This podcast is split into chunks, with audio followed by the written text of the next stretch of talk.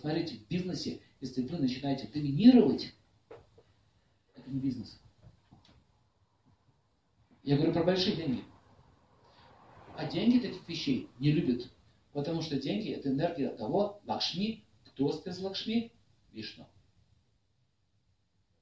Если вы даже такие слова используете в своей, в своей речи, бабки, капусту шинковать, вы как называете деньги? Бабки? Капуста? Вы ее шинкуете? Неуважение к деньгам. Неуважение к деньгам к чему приводит? Неуважение к лакшми, богине процветания. Вот почему индусы до сих пор денежки отбирают с улицы, прямо даже из говна вытаскивают, здесь за выражение, и в кошелечек кладут. Понимают эти вещи. Это энергия. Копеечка. Уважение. Кому? Mm.